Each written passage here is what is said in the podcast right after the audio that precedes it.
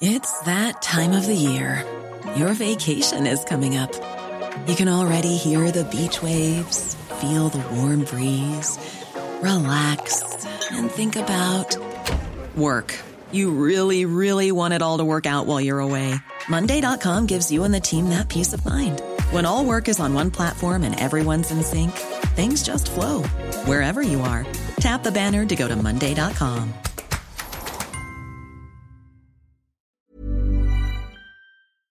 Esto es República H, la información más importante con el punto de vista objetivo, claro y dinámico de Blanca Becerril. Hola, hola, muy buenas noches. Son las 9 de la noche en punto de este jueves 4 de febrero del año 2021. Yo soy Blanca Becerril y como todos los días, lo invito a que se quede conmigo porque en los próximos minutos le voy a dar toda la información más importante generada hasta el momento para que usted, por supuesto, esté bien informado de lo que ha ocurrido en las últimas horas en el territorio nacional. Evidentemente vamos a hablar del tema del coronavirus, también eh, pues de cómo van estos procesos contra el exgobernador de Puebla, Mario Marín, y también contra eh, pues... Eh, Ansira, este personaje famoso, el rey del acero que llegó ayer extraditado desde España y que pues evidentemente ya está en territorio nacional donde se le acusa de varias cosas. Al ratito le voy a decir de qué y de qué y de qué. Oiga, recuerde que nos puede eh, sintonizar todos los días en punto de las 9 de la noche aquí en la Ciudad de México y también allá en Monterrey, Nuevo León, a quienes les mando un fuerte abrazo y un saludo enorme. Muero ya de ganas de eh, pues ir a visitar a mis compañeros del Heraldo radio allá en Monterrey y por supuesto comer como Dios manda, porque allá si algo saben es comer delicioso. Oiga, ¿qué le parece si vamos a un resumen de noticias? Yo soy Blanca Becerril, esto es República H y comenzamos. En resumen. A 12 días de haber iniciado su confinamiento, tras dar positivo a COVID-19, el presidente de México, Andrés Manuel López Obrador, fue visto caminando en los patios de Palacio Nacional, acompañado de integrantes de su ayudantía. A tres días de la implementación de la plataforma Mi Vacuna, continúan las fallas. Aunque algunas personas se han podido registrar durante la madrugada, la mayoría de los adultos mayores de 60 años no han podido realizar este trámite. La jefa de gobierno de la Ciudad de México, Claudia Sheinbaum, calificó de autoritarios a diputados panistas del Congreso de la capital que proponen el uso obligatorio de cubrebocas. Al rechazar dicha propuesta, la mandataria local dijo que su gobierno es solidario y no represor. La directora del metro, Florencia Serranía, reconoció que este jueves la línea 1 y 3 registraron cortes de energía eléctrica por un lapso de hasta 10 minutos. Sin embargo, eh, pues aseguró que se trató de interrupciones controladas para realizar trabajos de calibración de equipos. Y en el primer mes del 2021 cayó 22.6% la venta de vehículos en México. Al comercializarse 81.203 unidades, es el peor nivel registrado desde enero del 2012.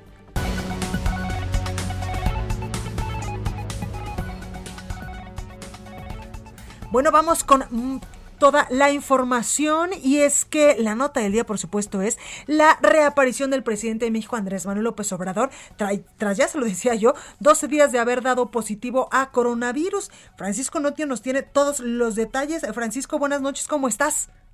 Blanca, ¿qué tal? Muy buenas noches. Efectivamente, el presidente Andrés Manuel López Obrador salió a caminar a los jardines de Palacio Nacional y esta vez se le vio usando cubrebocas es la primera vez que se le ve al mandatario luego que anunció que era positivo de COVID-19 y luego de días de especulaciones sobre el estado de su salud y de su convalecencia, pues por fin pudimos ver al presidente. Hay que recordar que el pasado viernes subió un video el presidente, pero el día de hoy pudo, pudimos observarlo ya caminando. El mandatario iba acompañado de integrantes de la ayudantía y bueno, y las imágenes que únicamente se pudieron lograr eh, fueron cortas porque los militares cercaron la zona cuando eh, pasó por atrás de los patos, patios marianos, eh, muy cerca de la calle de Moneda. López Obrador llevaba un abrigo azul y cuando notó la presencia de los representantes de los medios de comunicación, eh, caminó, caminó a prisa y a lo lejos ya pues saludó a los reporteros y se retiró.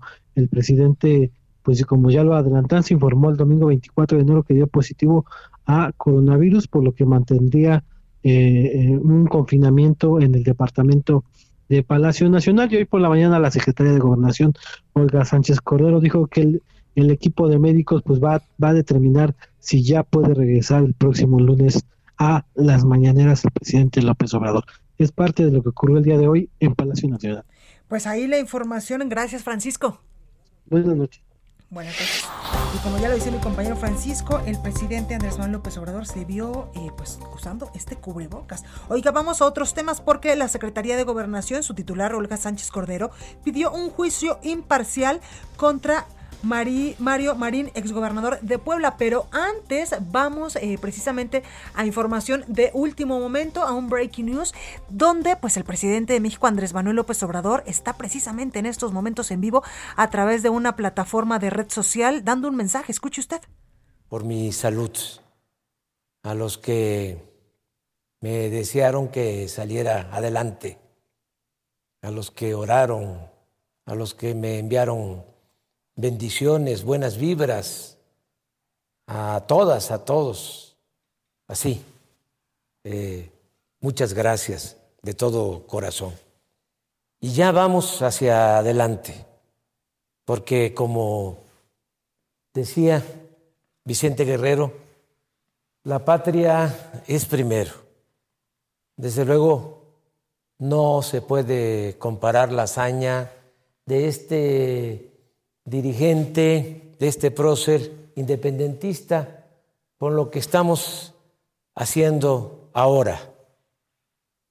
¿Por qué es eh, la frase?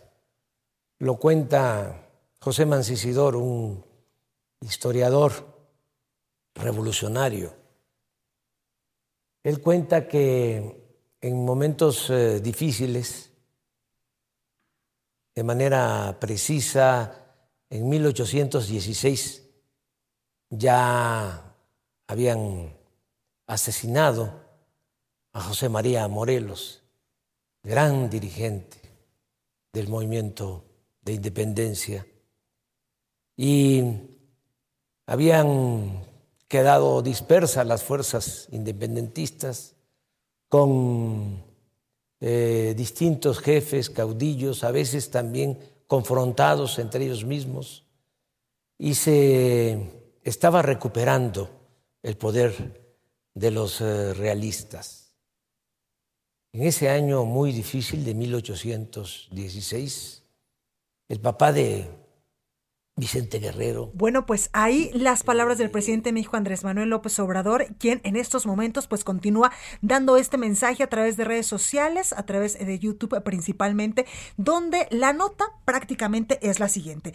Dijo el presidente Andrés Manuel López Obrador que después de 12 días de haber dado positivo a coronavirus, acuérdense que el domingo pues nos anunció que había dado pues positivo al SARS-CoV-2, hoy se realizó ya la prueba de antígenos y ya salió negativa, dice el presidente Andrés Manuel López Obrador.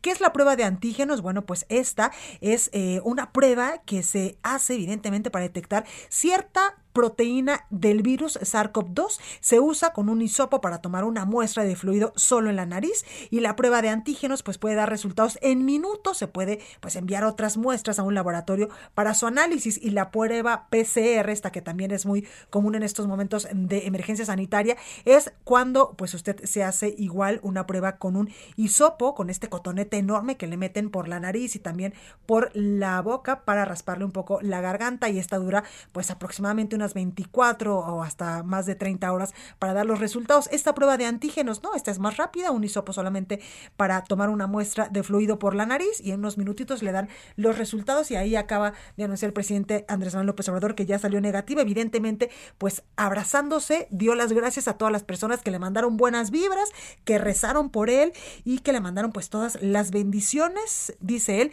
Muchísimas gracias. Bueno, pues esta es la nota de último minuto que usted seguramente va a poder leer mañana en todos los periódicos a nivel nacional. Lo escuchó primero aquí en el Heraldo Radio. Oiga, ¿qué le parece si vamos con más información? Y ya le decía yo antes de este breaking news que mi compañero Paris Alejandro nos tenía información porque la secretaria de Gobernación, su titular Olga Sánchez Cordero, pidió un juicio imparcial contra el exgobernador de Puebla detenido ayer allá en Acapulco, Mario Marín. Paris, ¿cómo estás?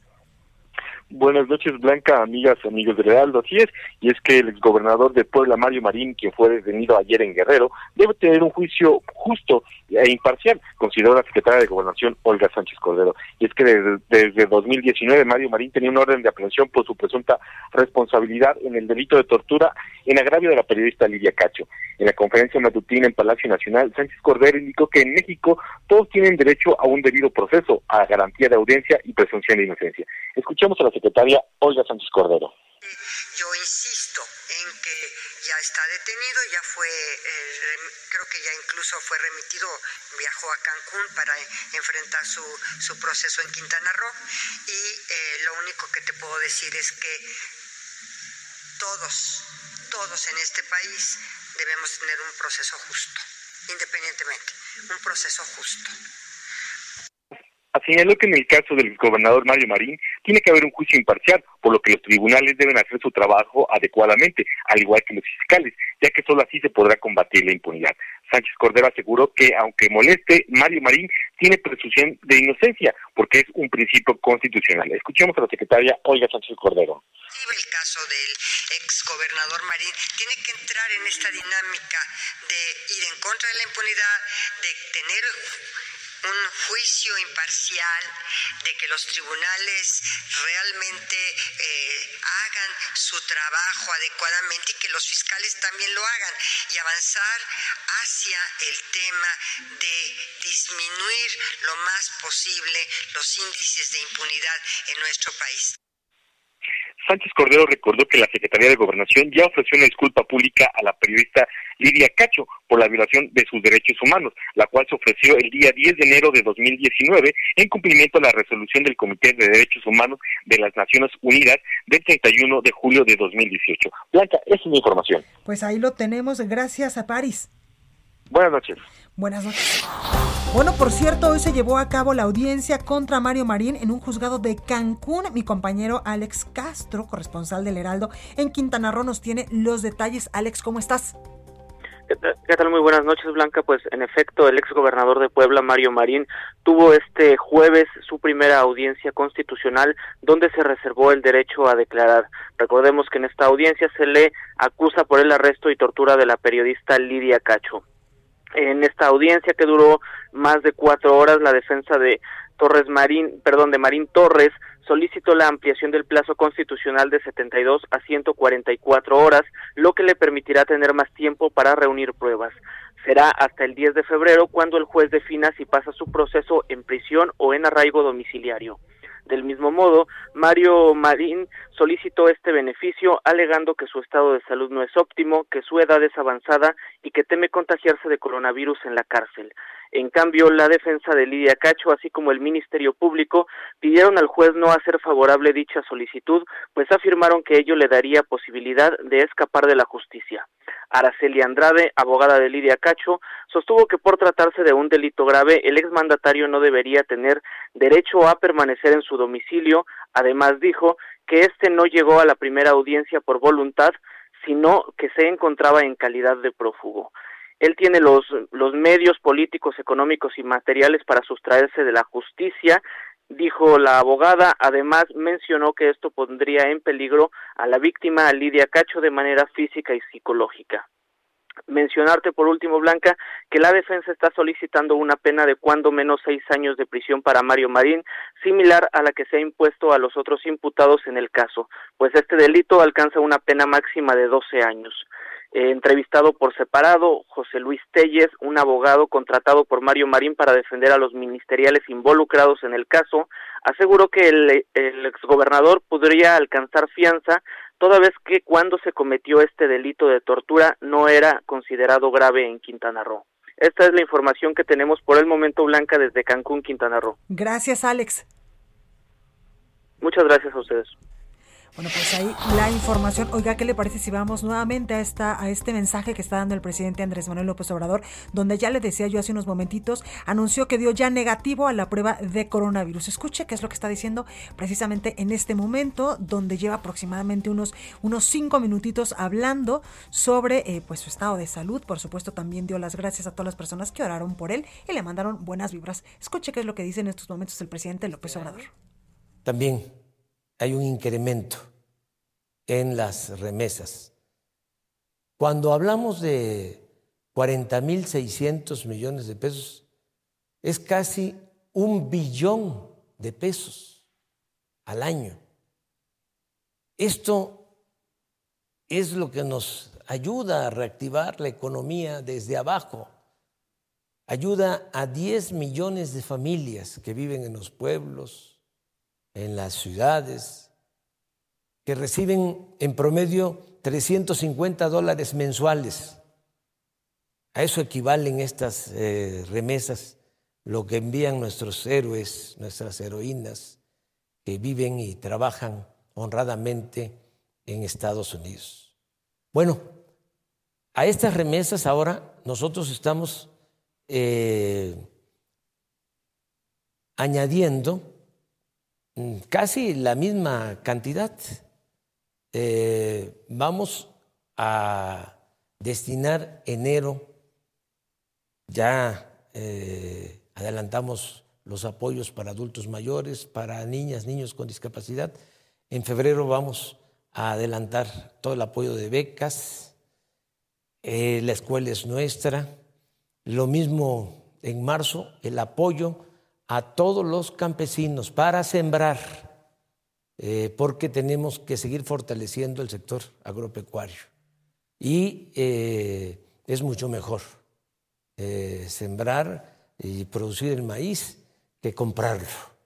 Entonces, vamos a destinar cerca de 200 mil millones en tres meses, de manera directa, abajo.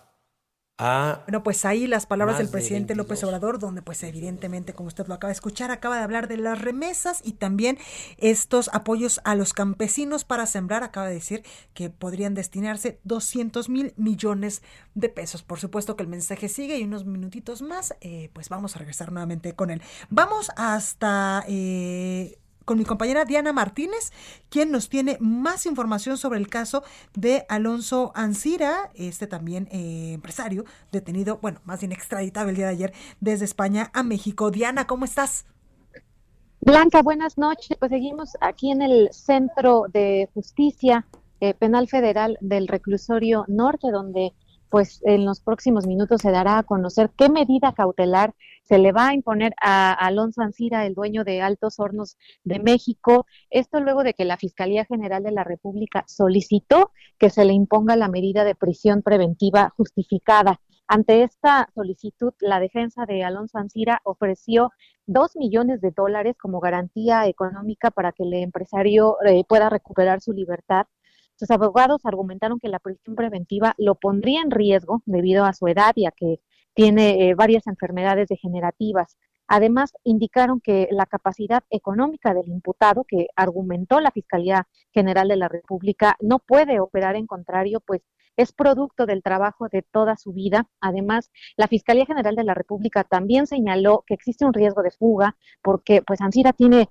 dos domicilios, eh, eh, uno en Monclova y otro en, la Ciudad de México, además de que no compareció de manera voluntaria, ya que todo fue derivado de un, un proceso de extradición. Y ante esto, pues la defensa dijo que los dos domicilios del empresario son de carácter particular y laboral y también señalaron que el recurso de súplica que solicitó Ansir en España fue debido a que no estaba de acuerdo con el motivo de la extradición y bueno, pues que la pena eh, que podría corresponder por un delito no puede tomarse como una pena anticipada blanca. Entonces, estamos en espera de saber cuál es la, la decisión del impartidor de justicia. Pues ahí, ahí la información. Muchísimas gracias, Diana. Buenas noches. Entrevista. Eh, pues vamos ahora con mm, Santiago Argüello. Él es eh, vocero del Aeropuerto Internacional de la Ciudad de México y es que la Comisión Federal para la Protección contra Riesgos Sanitarios, la COFEPRIS, pues ya autorizó la instalación de laboratorios en el Aeropuerto Internacional de la Ciudad de México. ¿Para qué? Pues para realizar pruebas de coronavirus. Santiago, buenas noches, ¿cómo está? ¿Qué tal? Buenas noches, Blanca. A la orden, como siempre. Gracias, gracias por esta comunicación. Oiga, Santiago, pues cuénteme sobre pues la instalación de estos módulos, de estos eh, pues laboratorios para realizar pruebas de coronavirus aquí en el Aeropuerto Internacional de la Ciudad de México. ¿Cuántas son? Eh, también quiero preguntarle cuántas pruebas en promedio pues estarían realizando al día, ya que en estos momentos es indispensable, es requisito indispensable para varios países pues presentar esta prueba antes literalmente de llegar a Estados Unidos, por ejemplo. Sí, Blanca, mire, le comento, tenemos tres laboratorios instalados en ambas terminales que están apoyando de manera directa a las líneas aéreas y obviamente a nuestros pasajeros, Blanca. Y como sabemos es una prueba importante, la de PCR, para poder viajar a los países que así lo requieren. Claro. Oye, eh, Santiago, antes de esto se realizaba en el aeropuerto algún tipo de prueba, evidentemente, pues eh, la toma de temperatura, el cuestionario que nos hacen, pues llenar a todos los, los, los pasajeros. Antes de esto se hacía otro tipo de pruebas como tú lo mencionas, ya teníamos lo que era el cuestionario de riesgo, la toma de temperatura y el rastreo de cualquier situación así, Blanca, es lo que se manejaba antes de esta situación. Claro. Santiago, ¿en qué momento eh, pues la COFEPRIS les da la autorización? Y en este contexto pues quiero preguntarte si ustedes eh, pidieron precisamente este permiso a la COFEPRIS o eh, pues fue de manera inversa, o sea que la COFEPRIS les dijo hay que tener un laboratorio o varios laboratorios dentro del Aeropuerto Internacional de la Ciudad de México pues para apoyar a estos pasajeros. ¿Cómo fue el asunto? Más que la autorización al aeropuerto, Blanca, la autorización se la tienen los laboratorios. Como es un manejo importante, por eso se tenía ese aval de la COFEPRIS con los laboratorios. Claro. Oye, eh, ¿cuántos laboratorios eh, tenemos, Santiago? Son dos en Terminal 2 y uno más aquí en la Terminal 1. Ajá están localizados en la puerta 5 de Terminal 2 y en la salida F3 de la Terminal 1. Claro, Santiago, y en este contexto, eh, ¿sabes más o menos cuánto está costando una prueba, cuánto se dilata? Porque entiendo que las personas ahora tenemos que llegar con un poco más de tiempo para podernos realizar esta prueba. Es correcto, mira, la prueba de antígenos se está entregando en alrededor de 20 minutos y la PCR en alrededor de 24 horas. Bueno, pues ahí, ahí lo tenemos Santiago Argüello, vocero del Aeropuerto Internacional de la Ciudad de México. Gracias por esta comunicación. A ustedes, Blanca, por el espacio. Gracias. Bueno, ¿y qué le parece si vamos a la sección de cultura con mi compañera Melisa Moreno? Yo soy Blanca de Servir, esto es República H, no se vaya que yo vuelvo con más.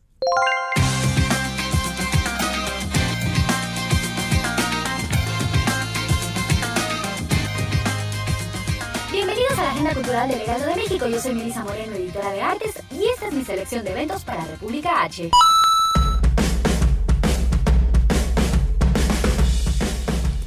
Coordenadas Sutiles, Sofía es una actriz en sus 40 años, quien decide enfrentarse al escenario después de varios años de ausencia. En un ejercicio urgente por reconstruirse y pegar sus pedazos, esta actriz hará un viaje introspectivo que la llevará a recorrer sus huellas y la de las mujeres de su familia que forman parte de una importante dinastía femenina de histriones. Este monólogo es un homenaje al teatro, pero sobre todo a la valentía que cada uno de nosotros podemos encontrar en el acto de decidir atravesar el miedo y trascenderlo. Esta pieza es interpretada por Sofía Alexander Katz, actriz nominada al premio Ariel, y escrita y dirigida por Diego del Río, director beneficiario del programa Jóvenes Creadores del FONCA. Coordenadas Sutiles puede verse este fin de semana en teatrix.com.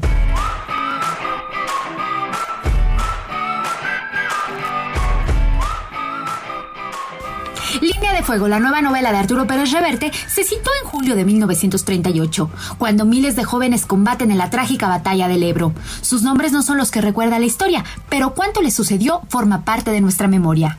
Combinando de forma magistral la ficción con datos históricos y testimonios personales, Pérez Reverte sitúa al lector con sobrecogedor realismo entre quienes voluntarios o a la fuerza lucharon en los frentes de batalla de la guerra civil.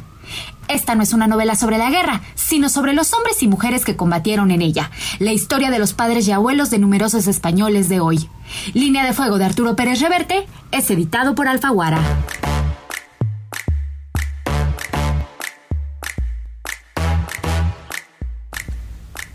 En el marco del 101 aniversario del natalicio de Salvador Chava Flores, la Fonoteca Nacional invita a visitar Las que no te sabes de Chava Flores, una muestra digital inédita con más de 150 piezas.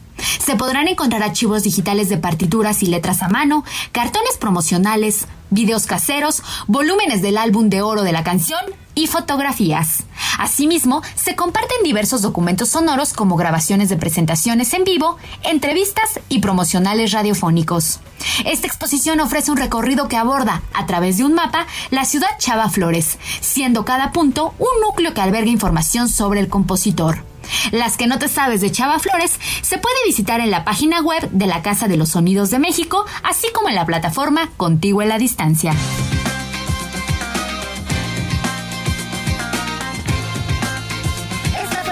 Cultural del Heraldo de México. Yo soy Melisa Moreno y me encuentras en arroba melisototota. Nos escuchamos la siguiente semana.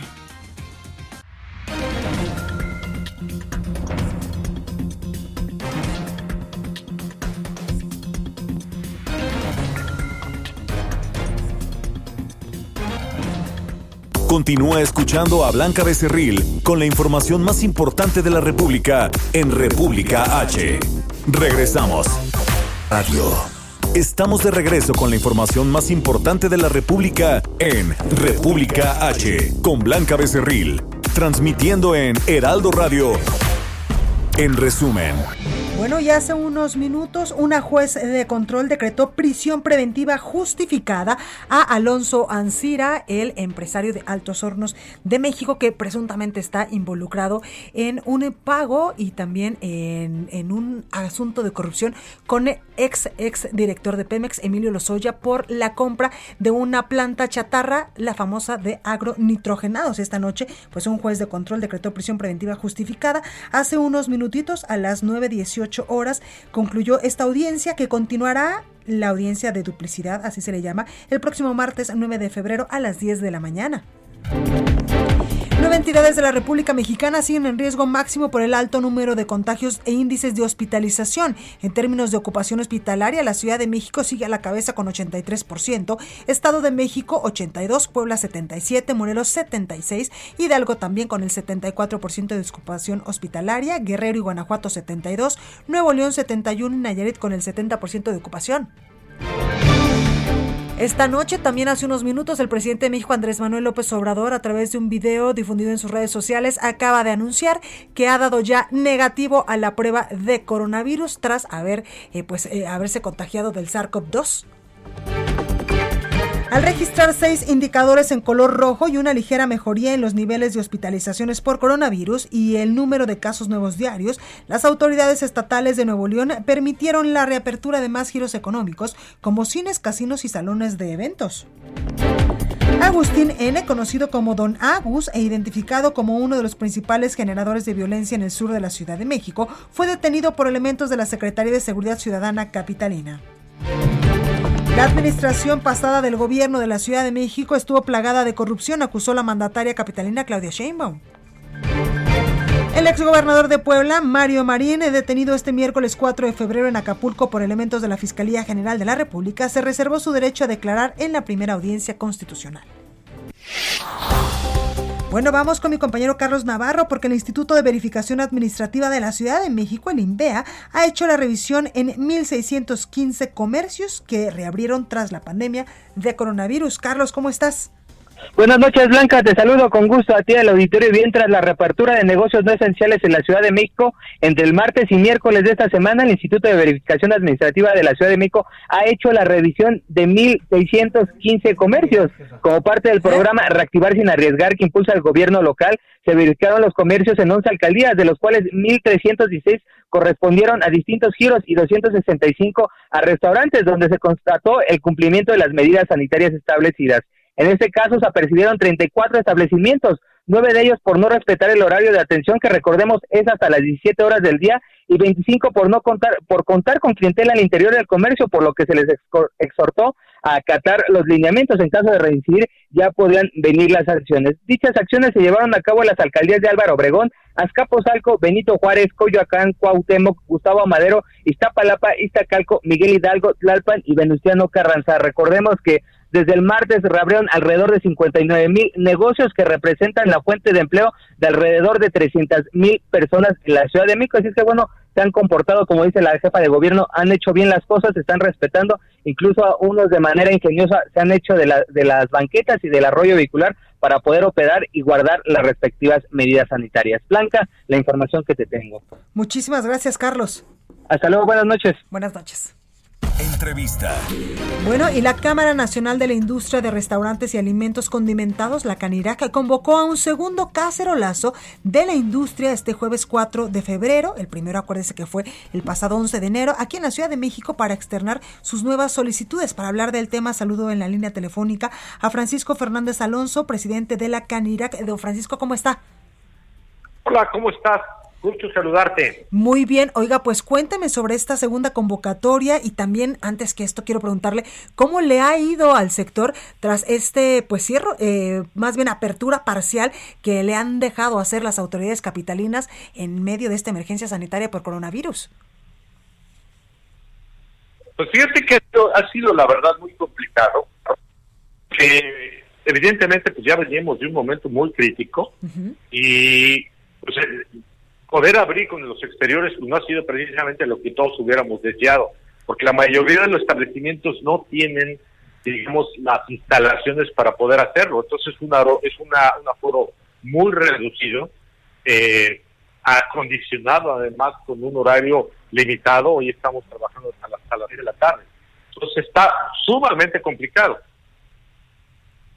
Claro, oiga, y respecto a esta a esta convocatoria para eh, pues este segundo casarolazo, ¿cuáles serían sus peticiones ahora a las autoridades del gobierno de la Ciudad de México? Me parece que perdimos la comunicación. Ah, ya lo tenemos ahí. Este, se está mezclando con alguna conversación que tienen ahí, perdón. A ver, si quiere le, volvemos a marcar en unos momentitos más para eh, pues restablecer esta esta comunicación. Ya lo tenemos ahí. Ya Francisco ya, nos escucha. Es que estaba escuchando a otra conversación también al mismo tiempo. Ya, disculpa, ahora sí. No, no se preocupe. Oiga, pues le preguntaba precisamente sobre esta segunda convocatoria a este cacerolazo de la industria, eh, pues para externarle a la Ciudad de México, a las autoridades de la capital del país, pues sus nuevas solicitudes, sus nuevas peticiones. ¿Cuáles serían estas, Francisco? Pero básicamente lo que nosotros deseamos es aumentar el horario. Eh, hoy estamos trabajando hasta las 6 de la tarde y lo que solicitamos es irnos a las 10 de la noche por una razón fundamental. La propia autoridad nos ha argumentado que en los espacios abiertos el contagio es menor. Nosotros decimos, bueno, una manera de ayudar al gremio es para quienes tienen la oportunidad de estar abiertos, que puedan tener la oportunidad de una cena. Es decir, eh, tú sabes, nuestro gremio trabaja básicamente en desayunos, comidas y cenas. Entonces, al día de hoy, si, se, si nosotros cerramos a las seis, está muerta la, cena, pero de igual manera si cerramos a las ocho, entonces lo que pedimos es que se extienda hasta las diez de la noche, porque finalmente nosotros tenemos que levantar todo nuestro trabajo a las nueve y media y además tú sabes que no todo el mobiliario se puede quedar en la calle, entonces se requiere mucho tiempo para poder retirar todo esto. Entonces, pedir que nos permitan trabajar hasta las nueve y que vayamos en la ruta de poder abrir a los restaurantes que hoy están cerrados. Recordemos que hoy cumplen prácticamente desde el 15 de diciembre muchos restaurantes al día de hoy que no han podido abrir y que están viviendo una, crisis sin, vamos, sin paralelo, porque no pueden seguir abriendo. Entonces nosotros, parte de este cacerolazo es precisamente este, nuevamente ese grito de auxilio, de desesperación, de que no se nos olvide, o sea, estamos viviendo y estamos trabajando, pero en condiciones de sobrevivencia. De sobrevivencia, la autoridad no puede olvidar que es únicamente sobrevivencia, no estaba pasando absolutamente nada y que la tendencia es que muchos de los restaurantes en estas condiciones pues no, no podrán. vamos, ya es demasiado tiempo en condiciones de, tan críticas y evidentemente muchos de ellos pues no podrán salir adelante. Claro. Oye, Francisco, sobre esto yo eh, quiero decirte que sí. Yo, después de muchísimos meses, este fin de semana pasado, por un cumpleaños, fuimos cuatro personas, que es lo reglamentario, a un, a un restaurante Serum de, de, Las Lomas y literalmente tuvimos que empezar a comer a las 2 de la tarde porque a las 5.30, 5.20 ya nos estaban trayendo la cuenta. Es decir, comimos en tres horas y festejamos relativamente cuatro personas en tres horas. No, y por supuesto, y, lo que decimos, si llegas a las tres, pues peor, ¿no? Pero aparte a decir una cosa, este mismo ejemplo que me acabas de dar hoy, imagínate en la cena, si yo cierro a las ocho de la noche, pues tendré que pedirte que llegues a cenar a las seis y media, que ese no es el, horario típico de, vamos, en la Ciudad de México eso no existe. Entonces el hecho de cerrar temprano, no, de plano no permite que haya un tercer turno. Entonces nosotros lo que pedimos es decir, bueno, no estamos hablando de abrir en la madrugada, no estamos hablando de que a las 10 de la noche para que la gente pueda llegar como tú, o en tu caso, verdad que lleguen, no sé, a las siete y media, ocho, que aparte sabrán que tendrán una hora y media y, y vámonos. Claro. Pero permitiría, les daría un poco más de en nuestro gremio. ¿Ya les contestaron las autoridades de la Ciudad de México respecto a estas últimas peticiones? Mira, tuvimos una reunión, eh, evidentemente eh, no hay nada definitivo. Estamos esperando que el día de mañana ya la jefe de gobierno oficialice la posición en, en cómo vamos a crear los restaurantes. Y te voy a decir una cosa, no, no me adelanto porque ya por experiencia sé que lo que yo platico en una mesa puede no ser lo definitivo el viernes. Entonces esperemos que haya una, eh, una respuesta afirmativa. Y aparte, hay algo muy importante. Nosotros somos, somos conscientes del momento en donde nos encontramos. La salud pública es fundamental, pero nuestra narrativa tiene que ver, nosotros como gremio, como restaurantes, estamos haciendo todo lo posible para generar ambientes y espacios seguros. Y esa debe ser, esa debe ser la parte fundamental para poder mantener un, establecimiento o una empresa abierta. Quien cumpla con esos protocolos de, de sanidad, quien cumpla con todos estos protocolos, que se le permita trabajar y que no cumple, entonces sí que se le cierre. Pues Porque lo importante es cuidar la salud de los mexicanos. Pues ahí lo tenemos. Francisco Fernández Alonso, presidente de la Canirac. Muchas gracias por esta comunicación. Al contrario, siempre a tus órdenes. Gracias. Entrevista. Oiga, y me da mucho gusto saludar en la línea telefónica al gobernador de Yucatán, Mauricio Vila, quien también es coordinador de la Comisión de Salud de la CONAGO, y es que hoy en una reunión virtual, pues sostuvieron un encuentro con la secretaria de Gobernación, Olga Sánchez Cordero, donde pues incluso ella los exhortaba a eh, pues a frenar la curva de contagios por coronavirus en sus entidades y también pues a continuar trabajando juntos en la Estrategia Nacional de Vacunación. Gobernador, muy buenas noches, ¿cómo está? Muy buenas noches, un gusto poder estar contigo y con todo tu auditorio. Gobernador, pues cuénteme cómo les fue a ustedes en la reunión donde pues entendemos que estuvo la secretaria de Gobernación, también el secretario de Salud Jorge Alcocer, Luisa María Alcalde, la secretaria del Trabajo. Sí, mira, principalmente estuvo el gabinete de salud con la secretaria de Gobernación. Eh, fue una reunión eh, que se centró principalmente en el tema de la vacunación. Eh, hemos sido informados de que se va a reactivar la llegada de vacunas según el calendario que como bien ellos dicen es un calendario que existe hoy que puede variar, pero bueno, la información que tenemos en estos momentos es que para el 15 de febrero va a llegar un embarque de vacunas eh, Pfizer y que el 22 de febrero llega otro embarque y que estas vacunas que estarían llegando serían suficientes para poder poner eh, la segunda eh, aplicación al personal de salud. También nos dicen que se estima que para el último día de febrero pudiera estar llegando un nuevo embarque con el cual se podría empezar a eh, aplicar la vacuna a los adultos mayores. Por otro lado, también lo que nos comentan es que eh, ya eh, se firmó el contrato con el laboratorio que produce la vacuna Sputnik y que será en este fin de semana cuando se estaría recibiendo el calendario de posibles entregas y seguramente la próxima semana nos lo estarán dando a conocer. Así que bueno, creo que una buena noticia que se reactive eh, la llegada de vacunas y que podamos poner esta segunda eh, aplicación al personal de salud de las áreas COVID. Claro, sobre este plan nacional de vacunación, gobernador, ¿les dijo algo respecto pues a esta página que pues ha tenido muchas fallas esta plataforma para que podamos inscribir a nuestros adultos mayores y que puedan obtener la vacuna? Bueno, lo que nos comentaron es que es una fama, una página, perdón, que ha tenido algunos eh, contratiempos y que le iban a estar eh, solucionando próximamente. Esa fue la información que recibimos. Gobernador, respecto a la posible compra de vacunas por, eh, pues por parte de los gobernadores y de la iniciativa privada, ¿se dijo algo? Mira, no se trató específicamente en esta reunión. Lo que sí te puedo comentar es que la semana pasada tuvimos una reunión eh, de Conago, donde la gobernadora de Sonora, Claudia, Claudia Pavlovich, tomó posesión.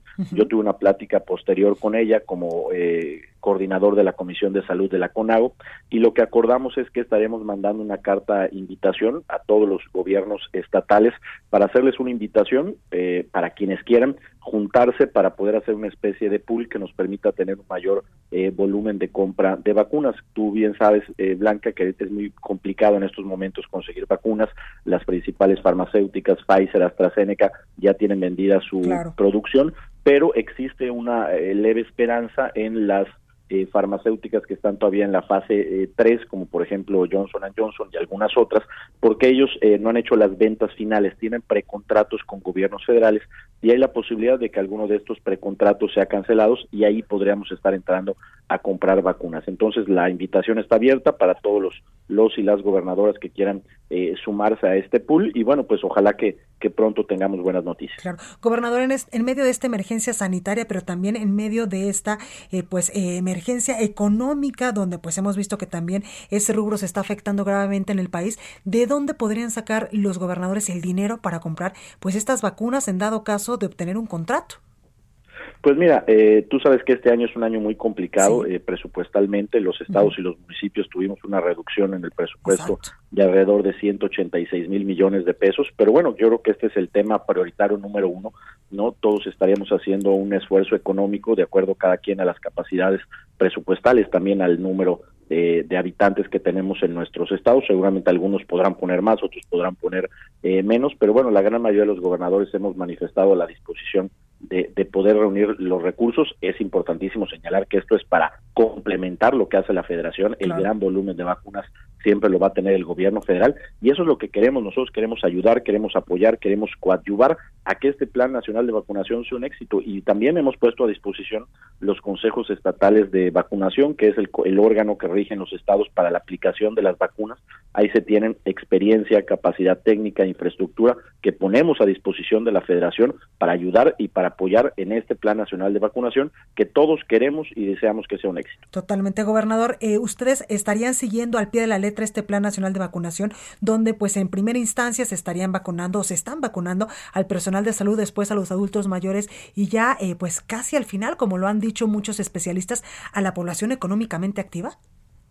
Sí, no, definitivamente creo que es importante que todos eh, vayamos en la misma sintonía. Creo que si ya el gobierno federal ha establecido esta política, hay que servirla y lo que nosotros hemos manifestado es que en caso de conseguir vacunas lo que haríamos es sumarnos a lo que está haciendo la federación, ¿no? Por ejemplo, ¿no? Si en Yucatán estuvieran vacunando eh, adultos mayores de entre 70 y 79 años y nosotros nos llegan más vacunas, oye, eh, Secretaría de Salud, tenemos tantas vacunas, ¿quieres que yo empiece con los de 60 en adelante? Te ayudo para terminar más rápido con los de 70, 79, en fin, la idea es ayudar, apoyar, coordinarnos, yo creo que hoy más que nunca, Blanca, en este país necesitamos dialogar, necesitamos coordinarnos, necesitamos resolver los problemas, necesitamos dejar las posturas extremistas que no nos llevan a nada y hoy en medio de la más grande eh, emergencia sanitaria que tenemos eh, registro, cuando menos los que estamos vivos, es más importante que nunca dialogar y llegar a acuerdos. Totalmente. Y esta noche, pues ya lo veíamos, el presidente Andrés Manuel López Obrador acaba de anunciar que ya dio negativo esta prueba de coronavirus. También eh, quiero preguntarle, gobernador, por último, ¿cómo estamos en las cifras allá en Yucatán?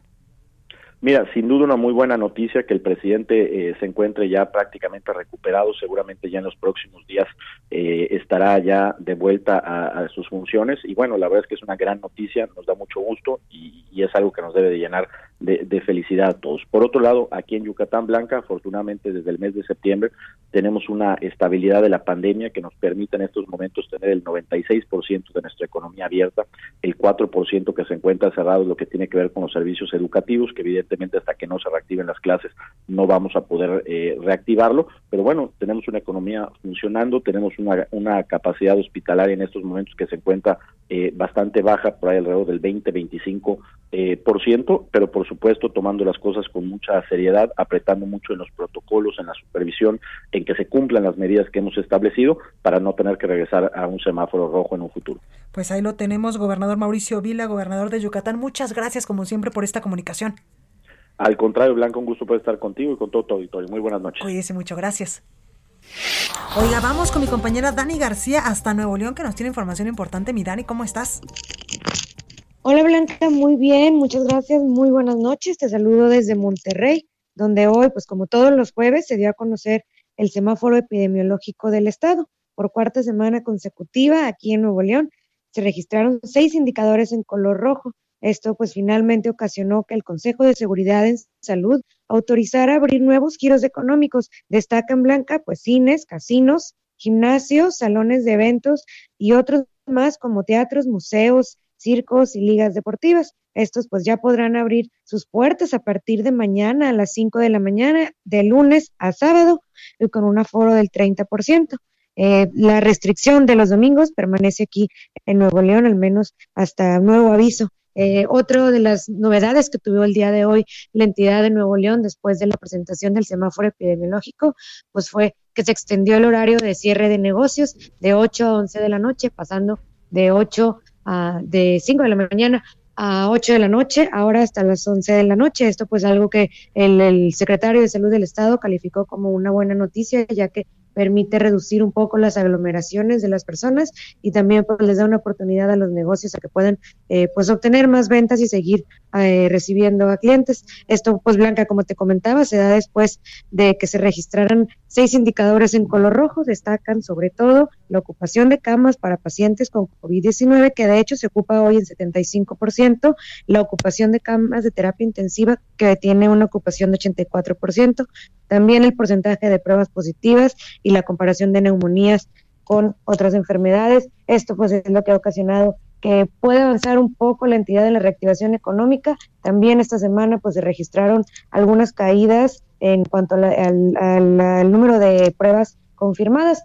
Eh, durante la semana pasada, Blanca, el promedio de casos confirmados diarios era de mil, mil cien. Sin embargo, pues hoy eh, fue de eh, menos de 900, así que esto pues ha permitido que la autoridad pueda avanzar un poco más con la, reactivación económica que tanto pedían los empresarios aquí en Nuevo León. Pues ahí lo tenemos, Dani, gracias.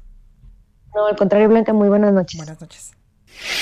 ¿Y qué vamos a leer el día de mañana en las páginas del Heraldo de México? Antonio Bautista, coeditor de Estados del Heraldo, está con nosotros. Toño, ¿cómo estás? Mi Toño, ¿estás ahí? No, me parece que tenemos un pequeño problema con la comunicación de Antonio Bautista, coeditor del Heraldo de México, para que pues nos dé un pequeño adelanto de qué vamos a poder leer mañana las páginas de El Heraldo, por supuesto. Ya lo tenemos en línea. Antonio, ¿cómo estás?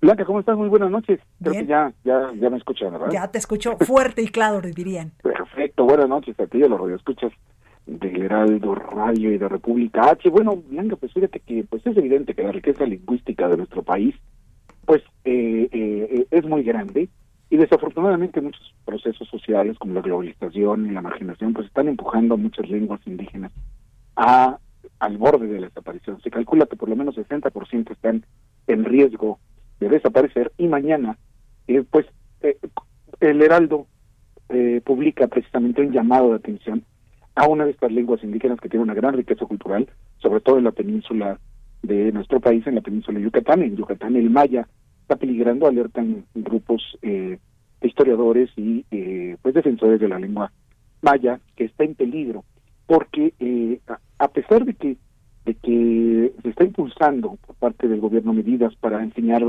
esta lengua desde educación básica, eh, falta todavía mucho por hacer, faltan traductores, faltan lugares para que se pueda ejercer la lengua. Y bueno, pues están alertando que el maya corre, corre peligro de desaparecer en las próximas generaciones. Ya en los últimos 10 años se reporta la desaparición de por lo menos 20.000 hablantes de la lengua maya. Y bueno, pues se hace una alerta para que puedan eh, hacerse más medidas para impulsar su enseñanza. También vamos a tener eh, ahora con este tema de la pandemia.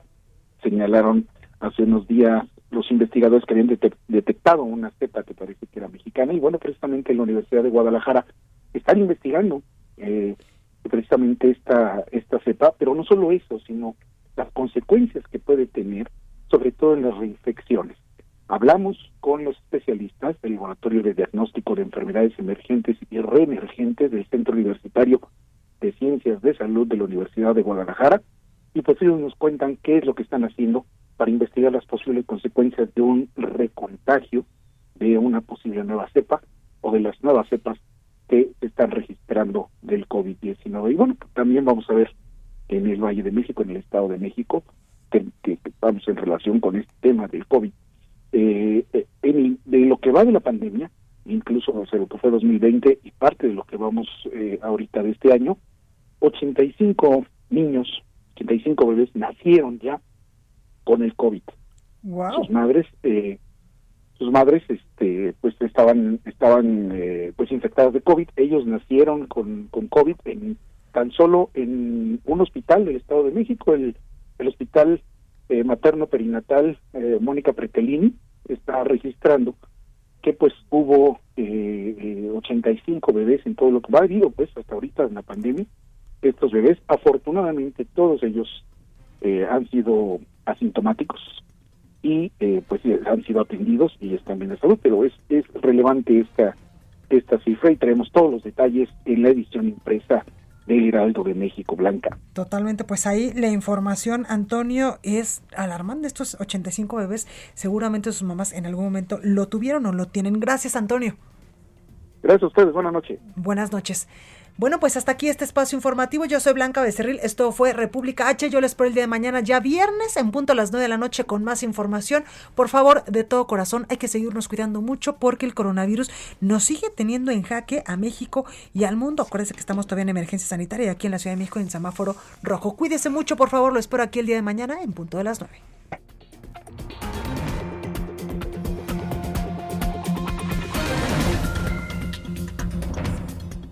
Esto fue República H, la información más importante de lo que pasa en el interior de la República, con el punto de vista objetivo, claro y dinámico de Blanca Becerril. Continúa escuchando Heraldo Radio, donde la H suena y ahora también se escucha. Una estación de Heraldo Media Group. Ever catch yourself eating the same flavorless dinner three days in a row?